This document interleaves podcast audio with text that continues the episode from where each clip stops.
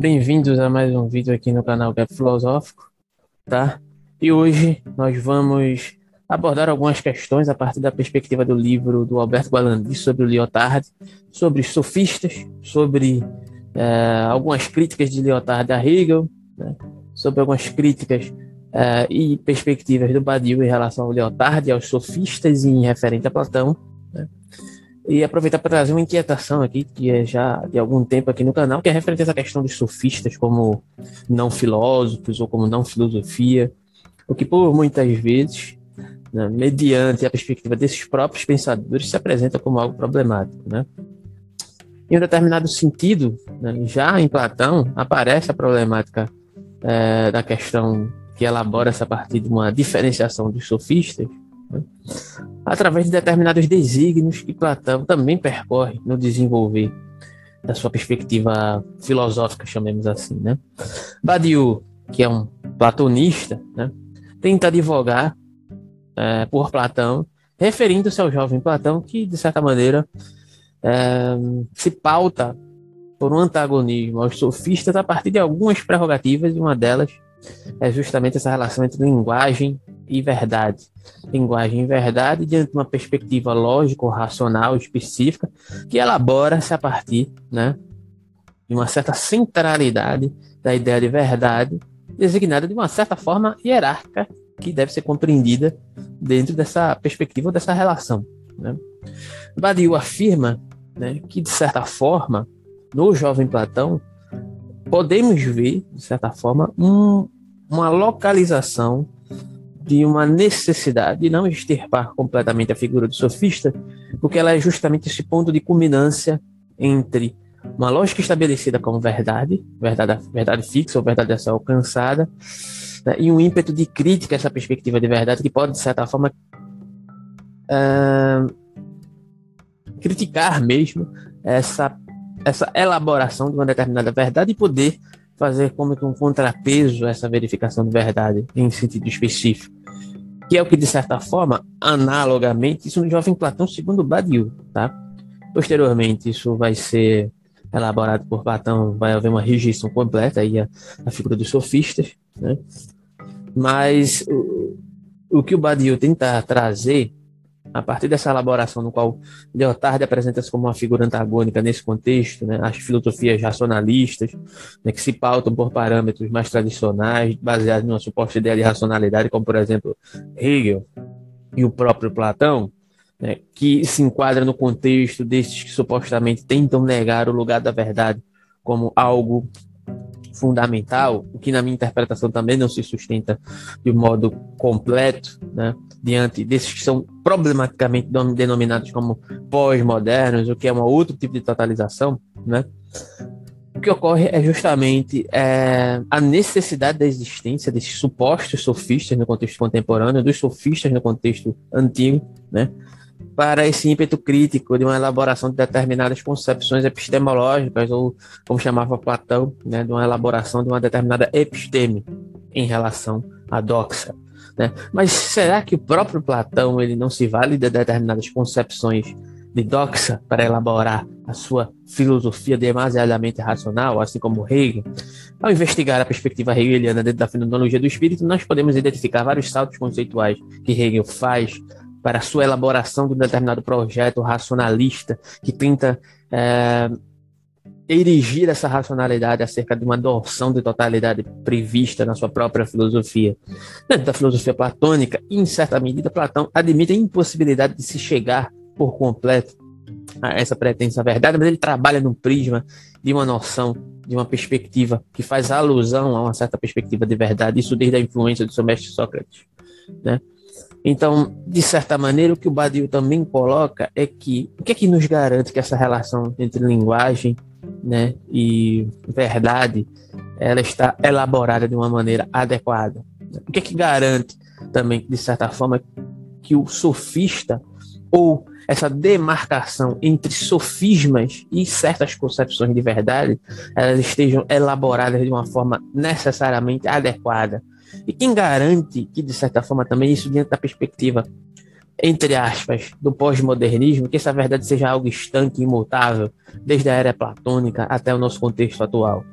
Então, em, certa, em certo sentido, a filosofia também se sustentaria desses supostos sofismas, o que é diferente de dizer que nós vamos nos basear a partir de hoje numa, numa perspectiva de pós-verdade. Pós-verdade no seguinte sentido de manipular certas construções né, de discursos, ou mesmo no sentido epistemológico, né, tendo em vista essa questão né, que as verdades elas podem se modificar e se alterar com o contexto real da vida, né, autorizado por pensadores que pensam esse lugar da racionalidade, como por exemplo o próprio Hegel, né, que admite um certo movimento específico que é próprio do real, entretanto esse movimento ele não é necessariamente reprodutivo, enquanto reprodução do mesmo há uma certa diferenciação, né, mas um certo modo né, de, de ocorrer essa diferenciação, essa diferenciação, né, admitamos que a verdade não é algo que, de certa forma, se relaciona de forma estanque.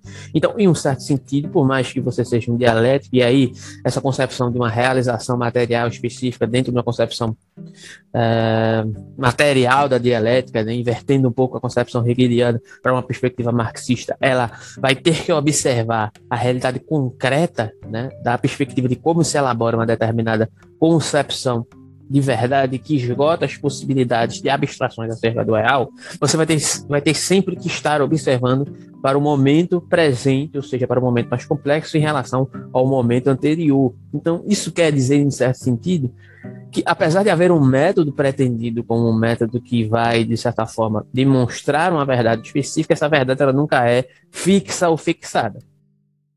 E aí você vai dizer que, que Marx era um pós-moderno, que Hegel era um pós-moderno, apesar de haver problemas nessa colocação. Estou tentando problematizar para demonstrar como é que, de certo sentido, essa acusação aos sofistas, isso mesmo no contexto antigo, ela é problemática, e no contexto contemporâneo, admitir a localização de certos filósofos ou certas filosofias no lugar de um sofisma ou de uma, de uma, de uma localização de um considerá-los como grupos de sofistas que se antagonizam ao local da verdade é complicado. Filósofos como Foucault, Deleuze, e por muitas vezes há recentemente, inclusive, um trabalho sobre Deleuze e Hegel, né? algo que já, já me tinha vislumbrado um insight em algum determinado momento sobre essa questão, já tinha comentado, inclusive, não que sejam filosofias demasiadamente próximas, mas são próximas em suas seus debruçar-se seus debruçar sobre determinadas questões né? Se aproximam e se afastam completamente em outros aspectos. Deleuze também não quer necessariamente se livrar da perspectiva da verdade, mas da verdade baseada em uma perspectiva metafísica. Essa é a questão, né? Entre outros filósofos também que seguem essa linha.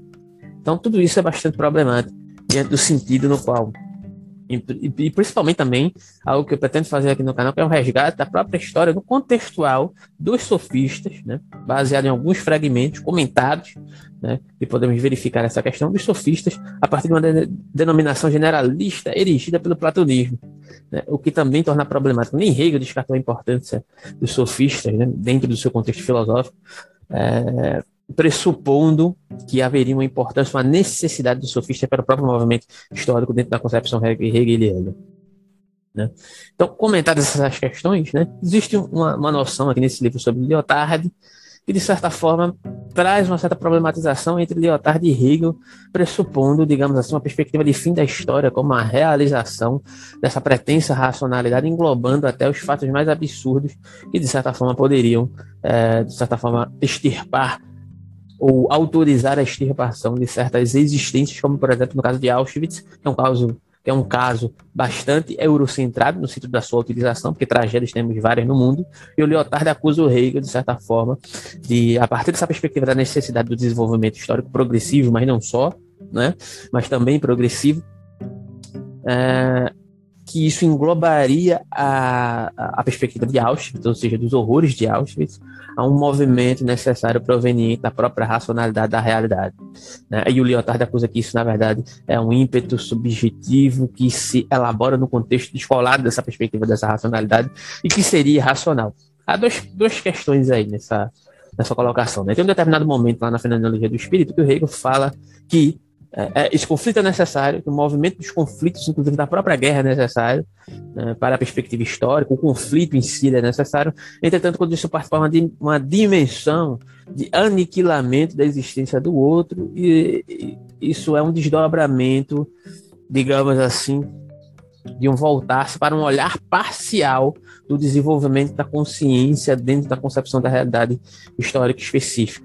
Né? Quando essa raça, essa pretensa consciência, né? ela, essa, esse ímpeto de agressividade necessário ao movimento da racionalidade, que é saída do, do da, da, perspectiva né? do certo desenvolvimento, né? do ser ao nada, do nada ao ser, né? dessa transição que mantém algo, né? que supera, eleva e ao mesmo tempo nega a negação, né? quando simplesmente isso se exerce no sentido de extirpar a existência de um outro, né?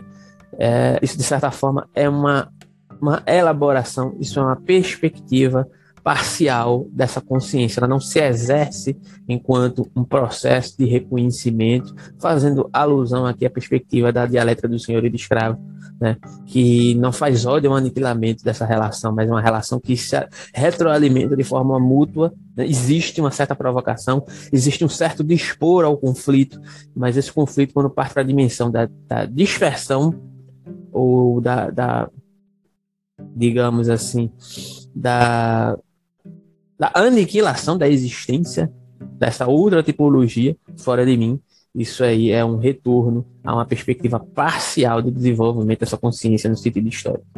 Né? Então, Hegel não advoga por isso, mas dá abertura para essa interpretação. Em outros momentos, ele vai afirmar outras questões, né, que, que esses conflitos também são necessários e que, que é, em certos aspectos, em certos aspectos ele dá alguns exemplos quando ele utiliza informando né, é, que, que Napoleão em cima do cavalo é, o, é a realização histórica, né, em certo sentido, ele está dando abertura para esse tipo de interpretação. Mas o que é mais importante aqui em Lyotard é justamente essa questão da importância dessa crítica a uma perspectiva da racionalidade autoposta que por muitas vezes é colocada no sentido, pela perspectiva também dos sofistas, que criticam essa essência moral contida num certo contexto platônico, que exige uma determinada referência ética para a elaboração epistêmica de um determinado contexto que faz parte daquela determinada, daquela determinada cultura, e que, de certa forma, também ambiguamente pode colaborar no sentido é, de uma pós-verdade, a partir de um erigir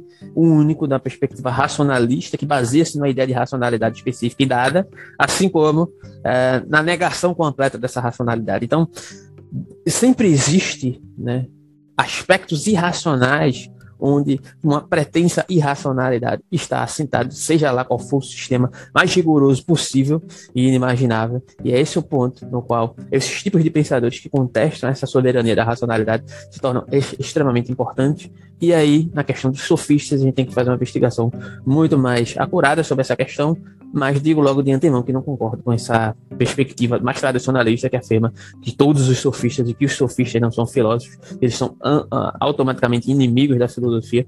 O próprio Badiou parece caminhar, no certo sentido, é, de falar algo próximo a isso, mas não quer se comprometer, porque a palavra sofista remete a um tipo de não filosofia, né, que hoje ainda, né, ainda mais em tempos como, no, como o nosso, né, no qual existe uma real manipulação através de ímpetos políticos, de, de uma sobreposição de, de, uma certa concepção de verdade criada no contexto social. Então, se associar um resgate dos sofistas pode dar vazão é, a uma má interpretação, né?